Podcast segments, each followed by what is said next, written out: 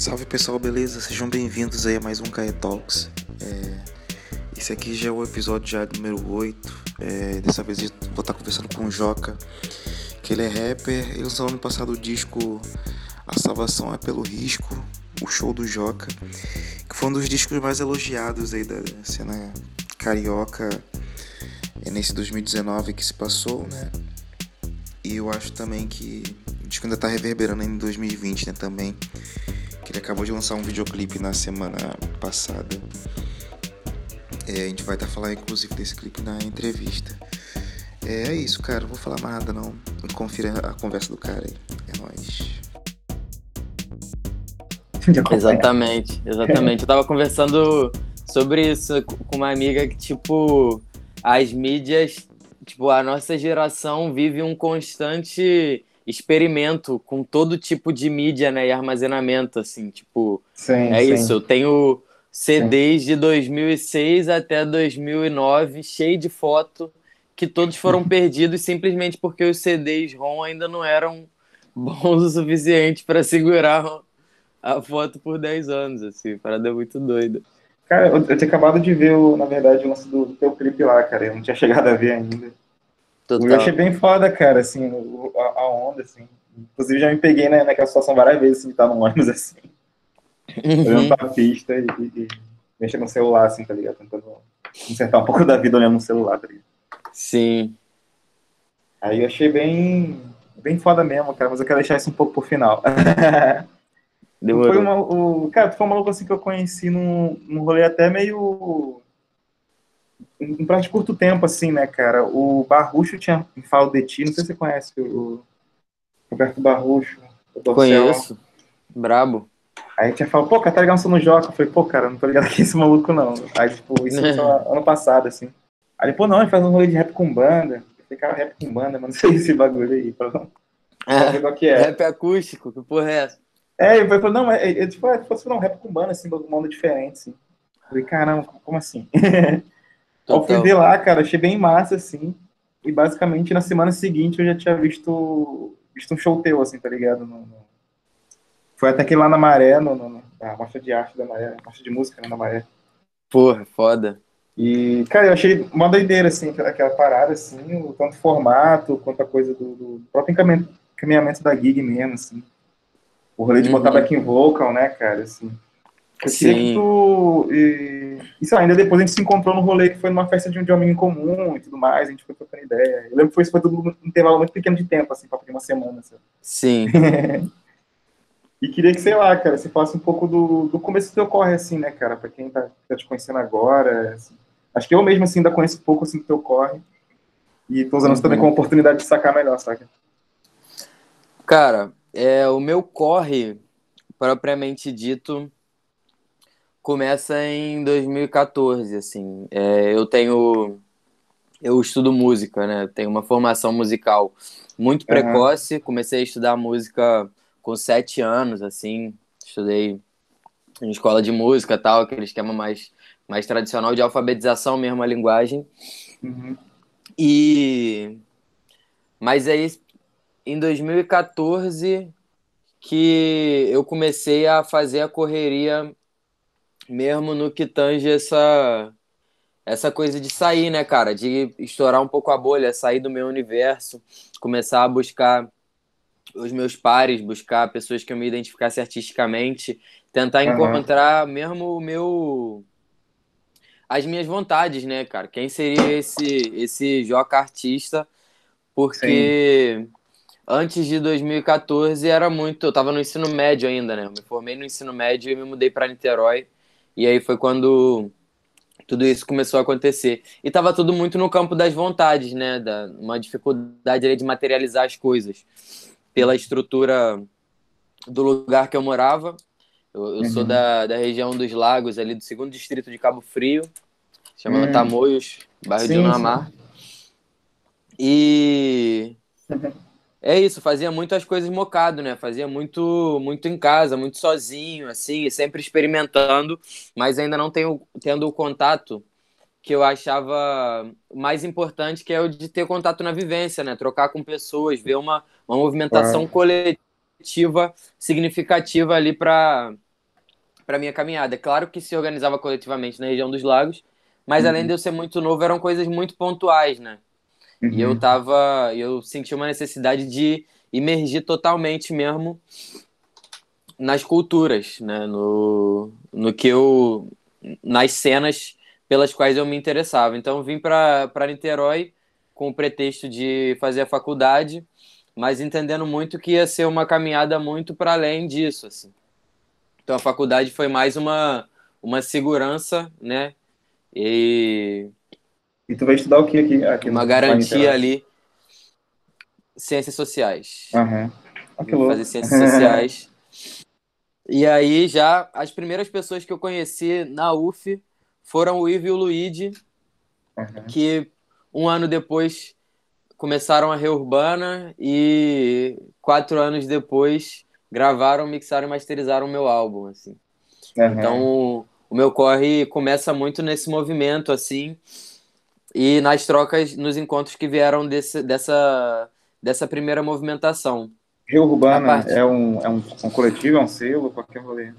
É um, é um selo, é um uhum. selo.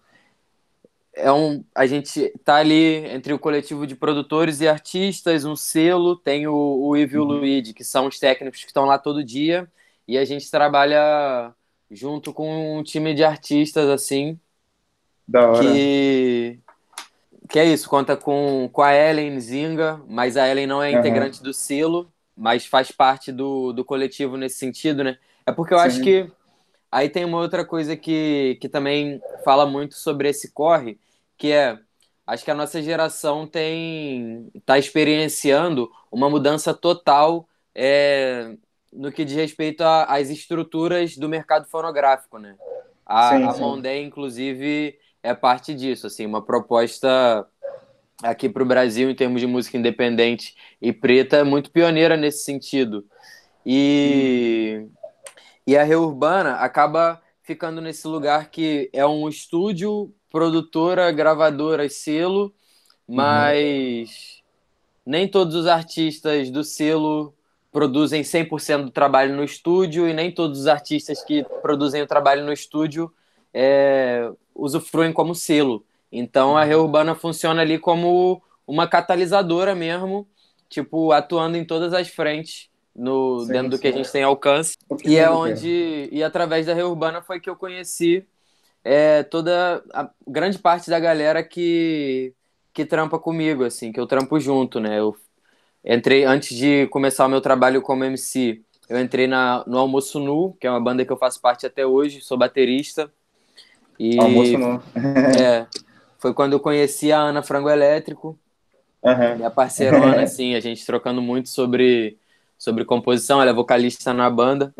Tive contato também com a Roda Cultural Canta Teresa, porque nós, nós trabalhamos na produção da roda, trabalhei junto por algum tempo, então isso ali, isso já estou colocando aí meados de 2015, 2016, né? Almoço no 2015, Roda uhum. Cultural 2016, uhum. E em 2016 foi o momento que eu comecei a dar mais vazão a essa minha vontade de produzir, de compor a partir dessa experiência que eu já tinha vivido, né? Já tinha trocado com, com outros músicos, participado de gig, formado grupos de sessão para experimentar, sabe? feito umas jams como percussionista e batera. Uhum. E ali no final de 2016 foi onde surgiu a Algima Gang, que é o que é o coletivo que eu integro aqui em Niterói, assim. Uhum. E aí é um coletivo também de artistas e criadores de conteúdo, é, que foi onde o que me deu a o que me deu a segurança de que a gente estava moldando de fato um universo, né? A gente começou a identificar demandas na nossa construção artística e por que que todo mundo da Ujima, que não necessariamente cresceu em Niterói, veio para Niterói e encontrando é, quando chegamos aqui, encontramos um cenário muito diferente do que a gente esperava, no sentido da. Já não era mais a mesma cena, né? Não era, não era a cena que foi referência pra gente. E a gente falou, pô, acho que encontramos nossa missão aqui. Uhum. E aí começamos a, articular culturalmente, junto com vários outros coletivos aqui de Niterói, fazer o baile da UG. Um dos integrantes da UGIMA faz parte da, da organização da Roda Cultural da Cantareira, que teve uma retomada também em 2017 ali. Uhum. É... E aí o, o, meu álbum vem muito disso, assim, vem muito dessas trocas e desse, desse universo artístico que eu pude experienciar trocando com os meus amigos, né? Que, uhum. E essa afinidade muito atravessada pela identificação nas referências musicais, na vontade de fazer algo novo, diferente. Uhum. Então, e aí, né, tentando conciliar isso tudo. E aí, fazendo faculdade, também tive. É importante falar do corre, para além do corre artístico criativo, né? Uhum. Também tive experiência estagiando em museu, em escola, como monitor de sociologia. É, trabalhei em restaurante, já trabalhei na Xerox da universidade também. Uhum. Fui. Trabalhei no metrô um tempo, tocando samba com o meu mano Caio Vargas, que é daqui de Niterói. Massa. Fui. Assim, eu fui abraçando todas as oportunidades que vieram para mim. De fazer som, é... né? de fazer rolê, né? Exatamente, né? exatamente. De produzir, me sustentar. E aí. Hum. Acho que esse é o background do, da salvação é pelo risco, assim. Que é esse meu primeiro sim. álbum, né? Tudo tudo feito muito no corre mesmo, na correria, e muito a partir de uma, uma vontade de fazer diferente mesmo, não só esteticamente, mas na dinâmica de produção, na forma que, que todas essas coisas acontecem. Então, hoje estou morando uhum. aqui em uhum. Niterói, uhum. conseguindo movimentar dentro do possível para viver só com a música, só com Sim. o que eu produzo. E é isso. Acho que meu corre, meu corre é muito do, do corre dos meus amigos também, dos nossos encontros, assim. Acho que sim, claro sim. que a gente é sempre só, mas mas acho que o corre só é possível pela potência do coletivo mesmo, assim. Uhum. No nosso caso, principalmente por esse senso de comunidade, né? Sim, sim. Não, bota fé, né, cara? Inclusive o, o Ia perguntar, inclusive, em seguida sobre a coisa do, do Jima Gang, assim, de como é que foi esse primeiro, esse primeiro corre mesmo, assim, que foi uma galera que eu fui conhecendo, assim, algumas pessoas, assim, fazem parte, fazem uhum. parte, né? Mas fui conhecendo é, cada um meio que num rolê diferente, assim. Acho que começou pela Jaqueline, depois fui conhecendo esse da galera de Gig, enfim, de ver, uhum. gravar no São Fulano, chegar num local e ver que realmente o, o, a galera é em comum, assim, né, cara? E o que uhum. eu acho uhum. bem bacana, eu acho bem bacana disso, assim, que o, o você falou do, do conceito mesmo, assim, do, desse lançamento, né, do, do disco, é, é, bem o que você falou mesmo, assim, né, de, de, de tentar por diversas vias é, realizar uma parada, né, cara, assim, de conseguir colocar o nome na pista, de conseguir fazer um, um trampo relevante, né, cara, assim. Total. É, o Gima tem muito disso, né, de estar em todos os lugares porque é todo mundo de lugares muito diferentes e aí temos o nosso contato com esses lugares e por algum motivo a gente se encontra aqui entre, entre Niterói e Rio de Janeiro, mas principalmente em Niterói. Uhum, uhum. E, e atacando em várias frentes mesmo, né? Tipo, é isso. No ano que eu lancei meu primeiro álbum, o meu mano Mulambo, que faz parte da Ujima Gang, e lá no início do baile, que foi meu primeiro baile como mestre de cerimônia, ele tava fazendo um live painting. Uhum. Tipo, aí passa para três anos depois, ele estava abrindo a primeira exposição individual dele aqui no Centro de Artes UF, depois no, no Museu de Artes do Rio. Sim, sim. Então. Ia colar, foi bem bacana essa parada. Exatamente. Aí acho que acho que tem muito a ver com isso, assim, a gente entendeu que cada um tinha a sua individualidade muito forte e tão, e tão forte quanto a identificação pelas referências um do outro, né? E a gente falou, pô, vamos, vamos uhum. potencializar uhum. isso aqui de alguma forma. E é isso, sim, sempre sim. foi sempre foi muito sobre isso. É, quem faz quem faz coisas diferentes, né? Tipo, se eu sou MC e o Mulambo é artista, nós vamos arrumar uma forma de trocar dentro disso e ao mesmo tempo entre os, os subnúcleos dentro da Ujima, né? Então os MCs crescem juntos, os DJs Sim. crescem juntos, os artistas crescem juntos. A gente foi uma dinâmica quase que de grupo de trabalho mesmo, mas uns laboratórios do autodidatismo coletivo ali, todo mundo aprendendo sozinho e junto ao mesmo tempo e se ensinando, trocando. Sim, então, sim. E o Jima é um dos princípios do Kwanzaa, né? Que uhum. é a, a celebração afro-americana ali de fim de ano, né? Que ocupa uns sete dias ali entre o dia 26 de dezembro e, e 3 de janeiro. 2 de janeiro. E o Jima é o princípio que simboliza o trabalho coletivo e a responsabilidade. Uhum. E o uhum. nome veio justamente disso, entre no, na virada do ano de 2016 para 2017, onde a gente já estava trocando muito é, sobre todos esses, todas essas vontades referências e influências. O 2Mac mandou para todo mundo uma mensagem falando sobre o Kwanzaa e eu estava longe deles, eu não estava passando a virada de ano com a galera, né? Uhum. Eu estava na região dos lagos com a minha família e aí falei, o Jima Gang. Tipo, respondi isso e de, quando eu cheguei em Niterói, acho que era no dia, tipo, dia 5 de janeiro, assim, já tava todo mundo, e aí, vamos dar um rolê, só dar o Gima e tal, pô, já virou, é isso, o batismo já aconteceu, já incorporamos na linguagem, e aí desde então estamos aí no fluxo. Não, total, cara. Isso, isso até você falou um pouco disso na tua fala agora, mas eu queria até que você se aprofundasse, assim. É, nessa coisa mesmo da, da, da conexão do, do. Eita, cachorro do trampo artístico com a questão do. Você comentou já antes, assim, da mobilidade e tudo mais, assim, né? Eu acho muito admirável esse uhum. rolê, assim, de, por exemplo, pegar a galera que é de Duque de Caxias e é de uma, de uma gangue de Niterói, pegar a galera que é de, da região dos Sim. lagos e é de uma gangue que é de Niterói, né, cara? Eu acho maneiro isso também, Sim. assim, né? Como, como é que vocês conseguiram em que conexões vocês conseguiram se, se, se, arrumar, né, se aprumar, né, cara? Você falou que é um sempre ensinando o outro e com referências em comum? De onde vocês acham que, que é esse ponto de partida? É muito de uma de um background que a maioria de nós tem, que é ter crescido cada um no, no seu canto ali. Tipo, eu da região dos lagos, tem uma galera de São Paulo, Baixada Fluminense, Sul Fluminense também, os moleques, uhum. São Gonçalo. Acho que muito de ser uma galera que estava antenada, de alguma forma foi atravessada pela, pela cultura hip hop, no, no sentido mais abrangente, cultura preta mesmo, e aí cada um, tipo, um foi pela internet, porque conseguiu ter internet cedo, o outro foi DVD pirata de coletânea de hip hop, sacou?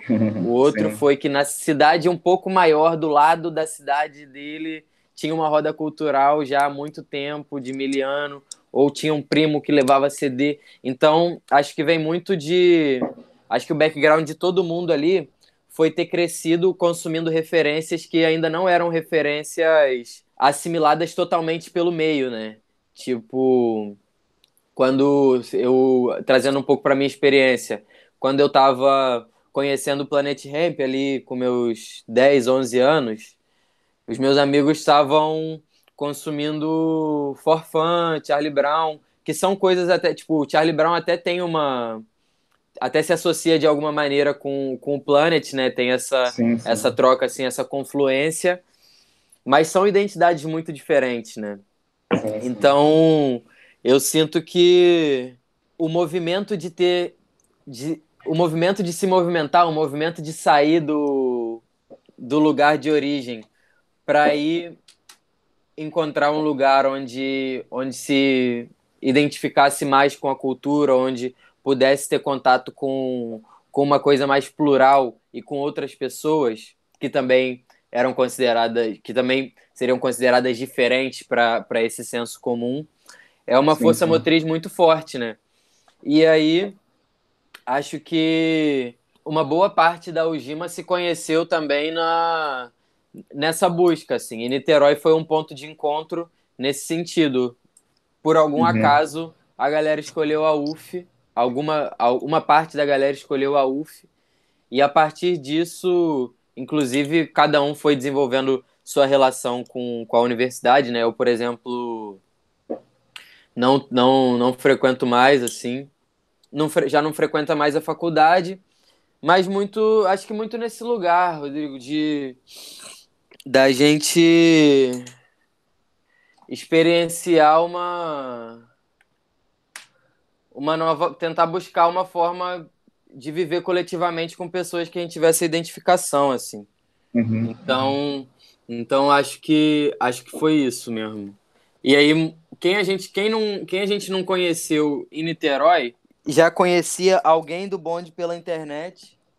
Sim, e sim. aí foi trocando e, e foi para Niterói. E tem um mano, tipo, tem gente da Ujima que chegou em Niterói depois, mas já conhecia por, o, o Wallace. Ele é lá de, do Sul Fluminense também, assim como o seu. Eles já se conheciam desde lá.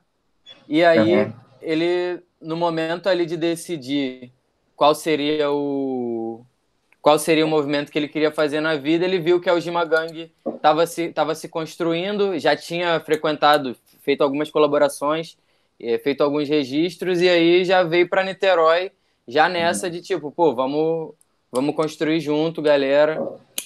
Então acho que é muito, parte muito desse interesse, assim, de, de ter crescido sendo diferente Uhum. e tentar buscar, o- buscar seus pares, né? E, e, a, e não é uma coisa, não é uma questão de simplesmente ser diferente, né? Porque tem, tem a questão de de estar à margem. E aí é muito complicado porque crescendo na margem a gente já é muito diferente, né? Do, do senso comum ali, do que se espera. E aí quando você não reproduz o estereótipo do de pessoa marginalizada que se espera, é, é difícil um diálogo dentro do seu da sua comunidade, dentro do seu meio e para sair disso, para transcender esse meio, né? E tipo, só tipo, conseguir permear mesmo, tipo, a gente fala de, de direito à cidade mesmo, de, Sim, de ter acesso à, à comunicação, de ter acesso à cultura, já é muito complicado. E a Algima veio nesse lugar mesmo de poder impulsionar as produções um do outro e, e não mais viver nessa sombra de, né, de, de ser diferente, de não ter uma identificação e tal. Sim, sim, cara. É, a partir disso, criar a própria assinatura, né, cara? Também, assim, né? cara? Exato. É, além de ser uma é, além não, na verdade, né? Totalmente sem ser uma coisa que vai muito pela- só pela maré, assim, né, cara? Eu Acho muito foda, assim, ainda mais na questão de desenvolvimento mesmo, assim. É, artístico, né, cara, assim, porque a gente, a gente- percebe o hoje que, que muita coisa, sei lá, na grande indústria se repete por causa da coisa de sempre estar olhando só pro mesmo lado, assim, né, só pro, pra mesma referência, assim, né, pra mesma, pra mesma origem, assim. Eu acho bacana que, sei lá, su- surjam mesmo mais, mais, mais gangues, assim, mais artistas e tal, que, que consigam colocar isso, né, sua assinatura a partir do lugar onde você tá, né, cara. Eu acho que essa, essa, essa nossa geração é muito... Tem muito isso embutido, assim, né, cara, no, acho que no conceito, no discurso, na, na, na vivência, assim, de forma geral, né, cara. Total. Mas, na verdade, eu acho que isso até se conecta com a questão do, do, teu novo clipe, cara, da nova música, assim, que saiu agora nessa, semana, na semana passada, na real, né. Uhum. Queria que você falasse um pouco do processo, assim, cara, que, que eu, eu tinha visto a thumbnail lá, achei que era só o lance da, da capa, assim. Mas geralmente tem um visu lá de, de, de videogame, lá, de uma 16, Total. 16 bits, 8 bits, não sei. Uhum. Eu acho bem massa. É... Cara, o processo dessa música foi como geralmente acontece no meu processo, quando não sou eu que faço o beat, que é tipo, tá ali pesquisando, né? Pesquisando timbre, sonoridade, referência. E aí eu encontrei, dei de cara com o SoundCloud do Dada Joãozinho, Uhum. que é integrante da, da Rosa Bege, que é uma banda aqui de Niterói. É, que é o, acho que não só banda, eles são um, co- um coletivo de, de produtores também. Os moleques produzem conteúdo, editam vídeo, fazem um 360 mesmo na, na arte, assim, e na arte digital e sonora. E aí encontrei esse beat, eu tava numa numa vontade de fazer um som com a referência ali do Knowledge, do Earl, que são referências muito fortes para mim e que, exceto pela música da Jaqueline, da música com a Jaqueline no meu álbum, eu não explorei tanto nessa linguagem e estava Uhum. vivendo um momento, acho que muito pós as vivências do do álbum, assim, tava tinha me Uhum. mudado para o Rio, saído de Niterói para finalizar o álbum, tava me entendendo muito mais como tá sozinho mesmo, né? E como, como produzir sozinho, experienciando esse, esse lugar mesmo de estar numa cidade muito mais movimentada e com muito mais gente. e ao mesmo tempo tá muito mais sozinho, assim, né? veio, surge, esse beat veio, eu, os versos vieram para mim, assim, e aí nesse, nessa referência do pagode mesmo, que eu gosto de trazer sempre, e uma pegada de poesia pegada de poesia que eu gosto de explorar mesmo, tá ligado? Trabalhar a repetição, trabalhar o a sonoridade da palavra sem ter que fazer tantas modificações melódicas ou, ou tônicas, né? Tipo, eu tô ali lendo, tipo, literalmente falando as palavras na fonética delas, natural, e tentando encontrar um, um padrão rítmico e aí melódico, uhum. Mas dentro do que, a, do que a própria palavra me oferece. Mandei pro, pro João, ele ficou pilhado, curtiu o som, e a gente começou a trabalhar a partir disso. E aí o Thiago, que também é um integrante do Rosa Bege, chegou junto na, co, na coprodução mixagem e masterização do som, assim. Ele ficou ali trabalhando no processamento de, de cada timbre, sugerindo inserts pro, pro instrumental, trabalhando no processamento das vozes. Sim, sim. E aí a gente volta nessa coisa do da mudança, né, dos, dos paradigmas dentro do processo da produção musical. Porque se pensar um, um cenário de 15, 20 anos atrás, o cara que mixa é o cara que mixa, né? Ele vai receber as tracks, vai terminar de mixar e vai, e vai entregar o trampo. E uhum. hoje a gente. E aí isso está presente no meu álbum também. É, o trabalho de mixagem, de masterização é um trabalho artístico, né? Um, um trabalho Sim, de. Totalmente. É um tra... Assim, é, é uma identidade que está vindo ali. Não existe mais só uma forma e só um equipamento foda e só uma, uma dinâmica de produção, né? Então, a coisa se torna muito mais muito mais subjetiva dentro disso. Não, verdade, verdade. E aí o como a gente estava finalizando esse som no estúdio Mata, que é onde eles trabalham a Rosa Bege e os projetos deles, onde uhum. eles têm essa linha deles lá. É, a Útero Filmes era ali do lado e o Rodrigo, que foi quem dirigiu, filmou e editou o clipe, já estava uhum. trocando comigo é, sobre esse interesse, né, de juntar de alguma forma ali a cena, a cena da música de Niterói, da música independente, a partir do ponto de vista dele que tem a coisa do audiovisual, não só de clipe, mas também documental, né? E a gente trocando sobre isso, tipo, essa música já seria um, um momento muito propício para a gente trabalhar isso, o, o conteúdo que a gente tinha produzido antes foi o, o baile da UG de lançamento do álbum, que ele uhum. fez registro, Sim. fez um vídeo e saiu pela Caimanga, que é esse selo da que é uma parte da Utero Filmes, mais focado na, na produção independente barra experimental, assim. Sim, sim. E aí começamos a fazer os brainstormings sobre como que seria essa, como que seria a visualidade desse som, né? Então começou com uma ideia muito do de ser aquela coisa do ônibus mesmo. Uhum. E o João, é, o Dadá, como um personagem deslocado daquele cenário ali, né? A participação dele é quase que remota. É tipo, eu vim para São Paulo, vou virar um empresário e já te ligo. É, tipo, Sim.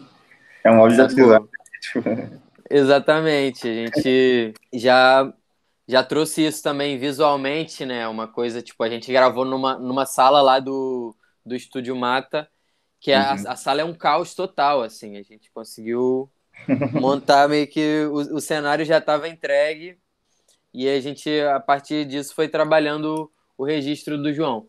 De, depois que veio esse registro visual, né, do cenário do ônibus e tal, e foi um pouco antes da pandemia, uhum. a gente começou a falar sobre esses inserts de, de 8 bits, assim, que é uma que é uma linguagem muito presente e eu sinto que é uma linguagem muito presente especificamente para a nossa geração, né? E talvez para geração, para uma geração anterior, assim, porque Sim.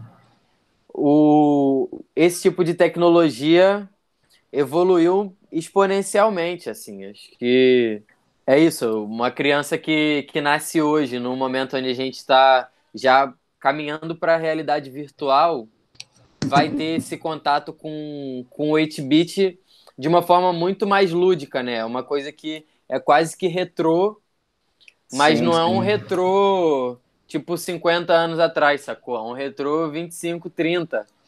É, que isso é meio aí... já o arcaico do digital, né? Porque o digital tem menos tempo, assim, né? Comparando e, e acaba dando um efeito mesmo, cara. De... Exatamente. E aí acho que é uma que é uma coisa que é uma linguagem importante da gente trazer dentro das Sim. nossas referências, porque é isso, de alguma forma, dentro dos mil atravessamentos que a arte pode ter na, na subjetividade de, uma, de um artista em crescimento, em processo, uhum. é, a dinâmica do 8-bit e do, do Game Boy e desse estilo de jogo do Super Nintendo é uma coisa que é impossível não ter afetado a minha produção artística, não ter afetado a minha produção musical, né? Sim, e aí sim. é muito sobre traduzir isso no nessa gamificação da vida, né? Na forma que a gente que a gente enxerga mesmo. E a música fala muito sobre um ciclo, né? A música é quase uhum. que um puzzle, né? Fala muito sobre um, um ciclo vicioso ali que a gente está experienciando nessa relação afetiva digital, onde, onde se mistura muito, né? O, o, uhum. a dinâmica da rede social e, a, e o, o, nosso programa mental tendo crescido num background dos games. Nesse, nessa primeira geração dos videogames, assim. Primeira não, né? Mas segunda, terceira. Então, Sim. acho que o processo está muito por aí, assim. O raciocínio é um pouco quebrado. Eu tô, já comunico a você e aos ouvintes que que não é o foco não é buscar uma linearidade no que está sendo dito, mas sim, sim. Da forma que da forma que está vindo é que é mesmo, porque não, dá uma pescacinha. Cara, tu falou essa parada do, do videogame, que eu lembrei muito do tem um documentário da Red Bull, não sei se você já viu, acho que é Dig Young Cars, uma coisa assim o nome do documentário. É basicamente o documentário falando de trilha sonora de videogame, tá ligado?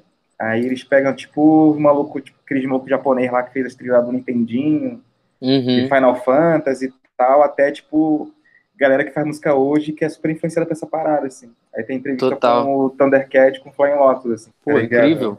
Que é tipo, e tu, se for parar pra ouvir, pô, cara, realmente, cara, o som dele tem, tem muita parada de som de, de, videogame ali, de som ali de, de uma época bem específica ali, de timbre, né? De, de uma biblioteca uhum. de timbres bem, bem específica, né? E mesmo sendo os dois meio que bem, sei lá, virtuosos assim no que fazem, assim, né, cara? Assim, o Undercat, por, por exemplo, cara, pra, pra caralho, puta que pariu. Sim. Não, cara, muito monstro, ao mesmo tempo, é, é um cara super técnico, ao mesmo tempo consegue fazer essa conexão que você falou, né, cara, assim, de uma época, assim, de um bagulho que tocou todo mundo, assim, todo mundo ouviu música de videogame, assim. Exatamente, exatamente. E é, é isso, é sobre isso.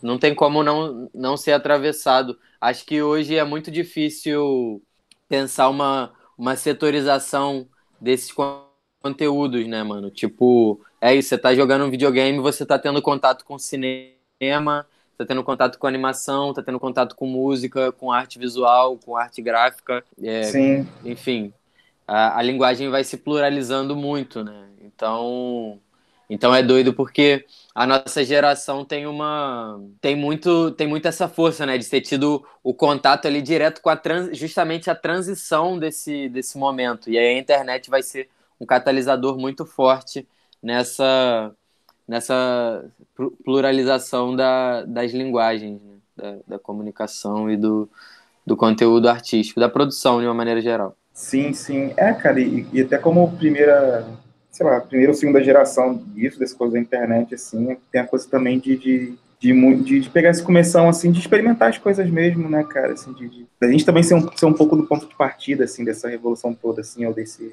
desse zeitgeist todo, assim, que tá acontecendo, assim, tá ligado? Uhum. Então, é louco, assim, como que a gente tá, assim, no agora, fazendo um bagulho, assim, que, tipo, quer conectar com o futuro, mas também bebendo bastante fonte de coisa do passado, assim, sabe? Exato. Conseguir botar essas três instâncias bem equilibradas, assim, num, num trampo musical, assim. Acho que isso é bem... Uhum. Acho que é bem que acontece, assim, hoje, assim, inclusive com o teu trampo, assim, e do... próprio rolê da Ojima, assim, né, na real, né? Total. E, e eu acho que o papai é muito foda, assim, cara. Eu queria entender hoje como é que você tem vivido a vida, assim, cara, no sentido, assim, é, o nosso da correria mesmo, assim, né, que a gente tá no momento agora de, da, do rolê da pandemia e etc., em que tudo que a gente meio que planejou para cá fazer em 2020 teve que dar uma pausa e, reconfigurar uhum. e anotar, assim. E como é que você tem feito isso nesse período, assim, agora, assim, de, como música dependente, como artista dependente? Como é que você tem feito os corres na quarentena? que você tem, tem realizado, assim? Cara, tenho focado bastante em, em me entender acima de tudo, né? Tipo, ter uma atenção que antes eu não, por causa da correria, não pude ter tanto com o meu próprio processo, né? Então, acho que mudando muito a minha relação com a autocobrança, mudando minha relação com o tempo, com as entregas para mim mesmo, com a uhum. pesquisa. É, materialmente falando, né? Eu tenho contado bastante com auxílio emergencial e editais, editais e editais e editais e ficar catando edital, tipo, sim, sim, sim. tudo que for possível é... Fui convidado para produzir alguns conteúdos, fazer show via live, fazer um show gravado pela, pela prefeitura de Niterói. Tipo, alguns eventos que foram cancelados conseguiram conseguiram converter a lógica, né? Que e legal, aí, legal. Isso me ajudou de alguma forma também. Uhum. Me ajudou bastante, na verdade. Uhum. Mas nessa questão da produção e da correria, cara, é muito uma Tipo, acho que agora no final desse semestre eu consegui ter mais clareza sobre como ia ser ressignificar esse tempo, né? Ressignificar os critérios de produção, ressignificar as prioridades, porque a minha dinâmica de produção, não só do álbum, como de uma maneira geral, é muito coletiva, né? É muito da uhum. troca de ideia, assim. Eu eu brinco que eu converso 40 dias para executar em 40 minutos, sacou? Então, então para mim tem, tipo, foi o que eu senti mais falta, assim, de poder trocar, sacou? De poder, de poder estar tá ali e mexendo, sabe? Tipo, pô, tô fazendo um som com você, então eu tô aqui do seu lado e a gente vai arrastar ali o som junto, tá ligado? A gente vai trabalhar as coisas no grid olhando para a mesma tela. A gente vai, tipo, sim, sim, sim, sim. sabe? Para mim, porque a música não é. Acho que pelo fato de não ser palpável, né? De não ser um, um objeto produzido, a gente uhum. acaba tendo, tendo uma ideia de que não é uma escultura, né? Não é algo, não é algo a ser materializado coletivamente, né? Então, para mim fez toda a diferença essa coisa do contato mesmo, de de poder estar tá no estúdio aí falar o que eu tava pensando e, e meter a mão lá, sabe? Tipo. Uhum. E aí fui entendendo também que é importante, tipo, é muito importante fazer junto e, e pensar coletivo e pensar a dinâmica junto, mas também é importante que a gente esteja munido de de todos os recursos que, que tiverem ao nosso alcance, né? De tipo, tá sempre sim, sim, buscando sim. evoluir assim nas linguagens e aperfeiçoando a técnica, que é muito importante para num momento como esse a gente não ficar desamparado. Eu tava me sentindo um pouco desamparado. Eu sentia uhum. até as coisas que no álbum eu consegui fazer sozinho, eu tava sentindo dificuldade de fazer durante a pandemia, porque tem um lugar mesmo da troca, sabe? De tipo de passar de maneira nenhuma romantizando essa relação com o transporte público, mas tipo passar duas horas no ônibus escutando música e, e fazendo anotação, cara, isso me fez muita falta, assim, isso, isso me fez muita falta mesmo, porque era o momento onde eu estava experienciando a vida, saca? Onde eu não estava aqui na, no meu no meu ateliê, né, no meu no meu templo, quietinho e também não estava dentro da bolha, tipo, estúdio isolado do resto do mundo, né? Era tipo assim, eu estava tendo os atravessamentos ali da vida mesmo, e isso fez Sim. muita falta, bicho, fez muita falta. Mas tem vindo coisas boas, colaborações interessantes que eu que, que tem me convidado para fazer, enfim, participar de essa coisa do ensaio pela internet me fez ter uma outra uma outra relação com a minha autorrepresentação, com a minha imagem, né? E trabalhar sim, isso sim, também tem sido tem sido muito intenso, assim, mas eu acho que é pandemia tá tudo muito à flor da pele, assim. Nossa, tipo, total. Não, não tem nem, nenhum fluxo se reduziu pelo fato da pandemia estar tá acontecendo. Pelo contrário, tudo aumentou. cara, é verdade, é verdade mesmo. Mas isso, cara, eu acho isso até assim, o, o acho benéfico isso que você falou mesmo, assim, de, de, de, ter um tempo mesmo para fazer as paradas, assim, né, de cuidar de si mesmo, assim, de estar... Tá... E para mim foi a mesma coisa, assim, cara, foi até, até eu converso assim, com, outros, com outros artistas também, assim, com outros produtores, assim, que geral passando o mesmo processo, é, tá passando de forma parecida, né, cara, essa situação, assim, Uhum. E eu acho que também não tem muito o que fazer, assim, né, tentar ir, dar uma investida em si mesmo, assim, se cuidar, né, cara, e produzindo até onde, até onde der também, né, cara.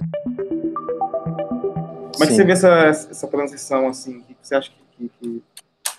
Tu sente alguma coisa diferente no processo, assim, de uma forma geral? Porra, não tenho que carregar nada, moleque. Bom demais.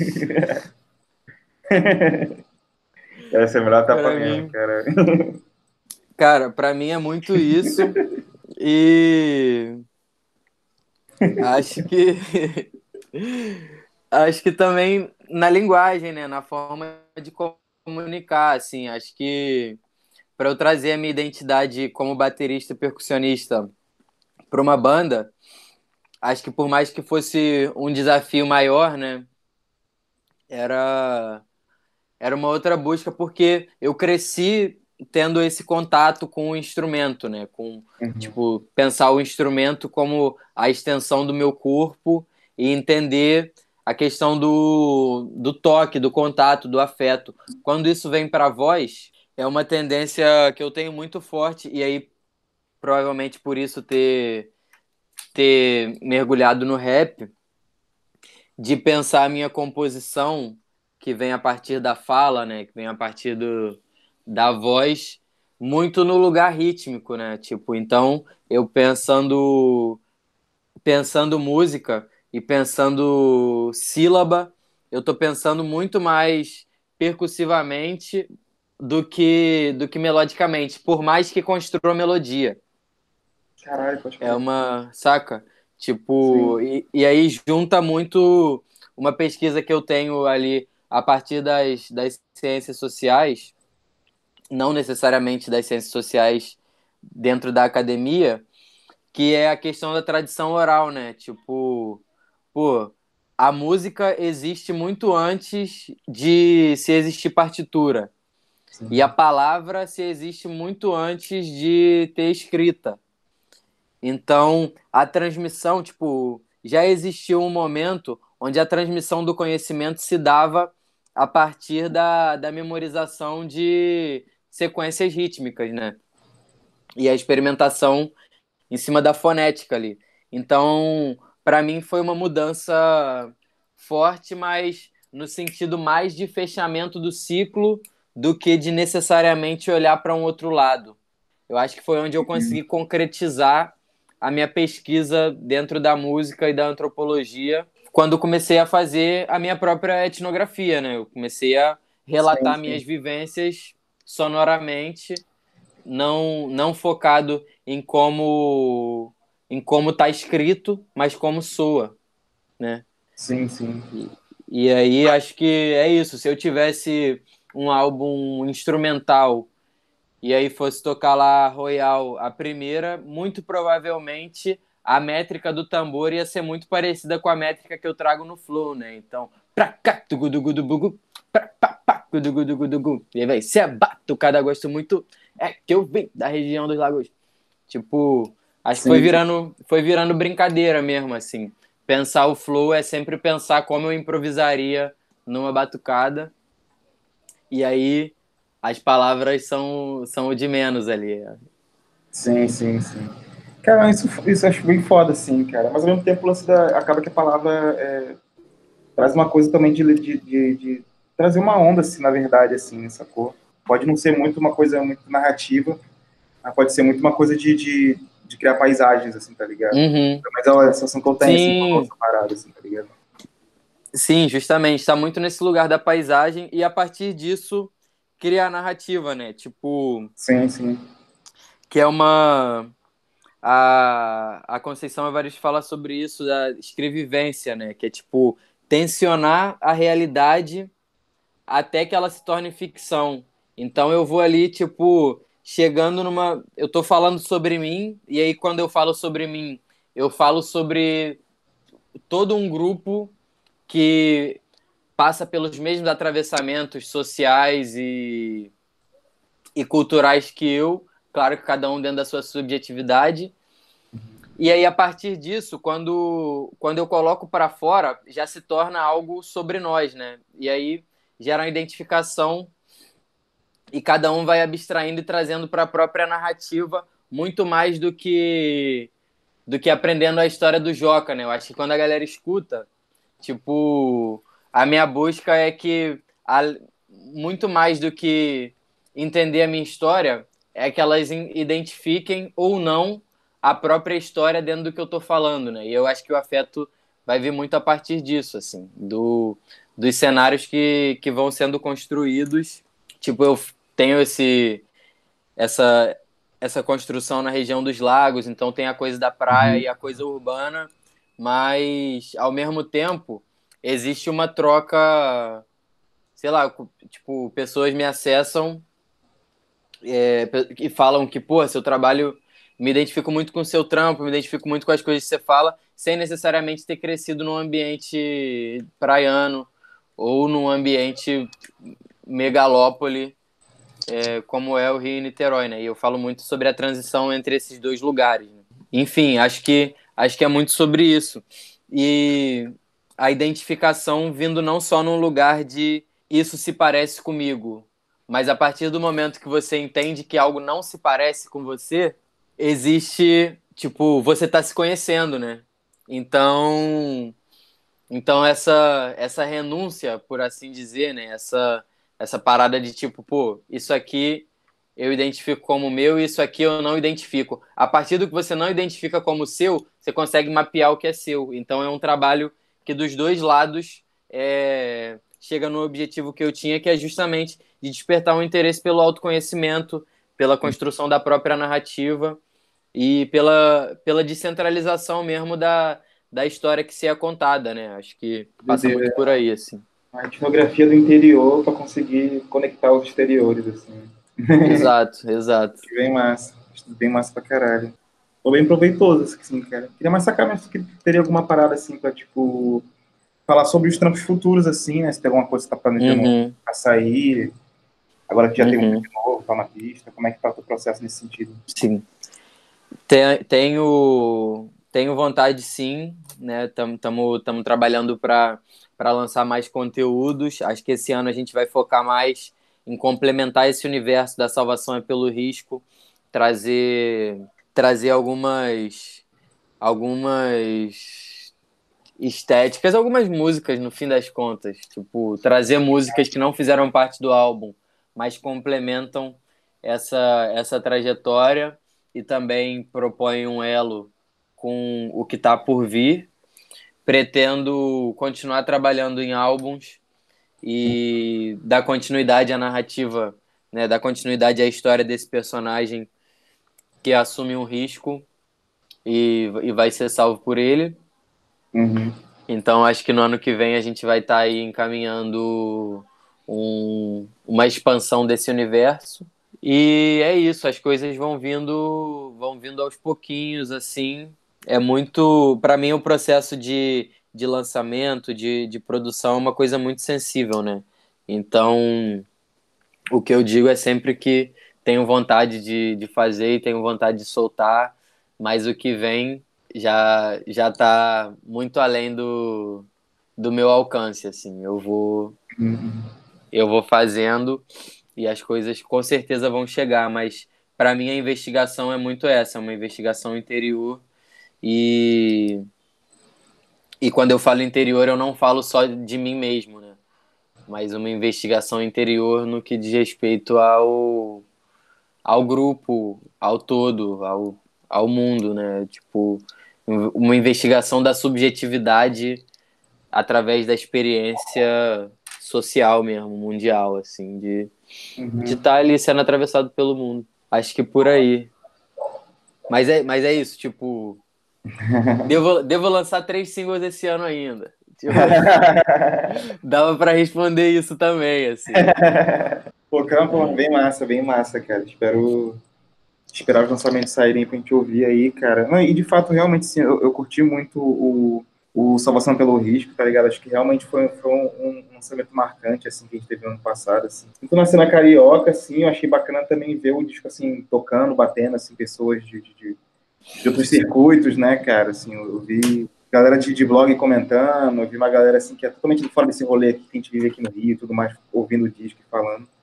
Então, uhum. acho bem foda, cara. Acho bem, acho bem proveitoso. Acho, acho que é um caminho bem, bem nobre, tá ligado? Total, mano. Pô, fico feliz, mano feliz com esse convite também para trocar uma ideia. Porra, total, né, mano? Tem que botar as coisas pra fora. Salve Mondé. O Gima Gang, 022 Joca, Mondé Musical e Reurbana. Pra uhum. mim. Pra mim, esses são os apontamentos, assim. Eu tenho, pô, essa parada especificamente de, enfim, de, de falar, tipo, falar alguma coisa. Pra mim é o mais difícil é falar alguma coisa, tá ligado? Te entendo. pra mim é foda. Mas escutem tentando te manter no peito em todas as plataformas digitais. Isso aí, sem dúvida. É isso aí, galera. Espero que vocês tenham gostado aí do, episódio de hoje. Pra sacar mais do trampo do Joca, procura a arroba do cara é, 022 Joca.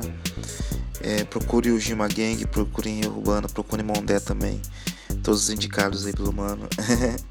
e tamo junto, cara. Na próxima semana a gente continua aqui essa, essa conexão. Vou estar conversando com mais algum artista. Eu ainda não sei quem é. Mas já tem alguns convites feitos já, assim, já estão em desenrolo pra, pra coisa acontecer. Eu vou dar uma focada agora numa galera que, que faz show, que faz apresentação que tá fazendo uns rolês mais no palco, né? E não só no backstage. Então devo conversar até com artistas de outras vertentes também, além da música. Mas acho que vocês vão curtir. Uhum. É nóis e forte abraço. Forte abraço, forte abraço, forte abraço, forte abraço, forte abraço, forte abraço, forte abraço,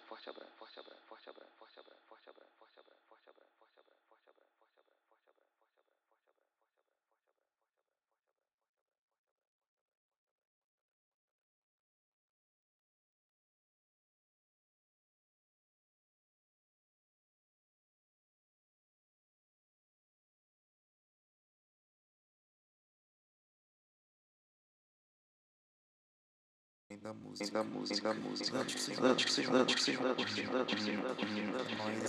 e nós e forte abraço.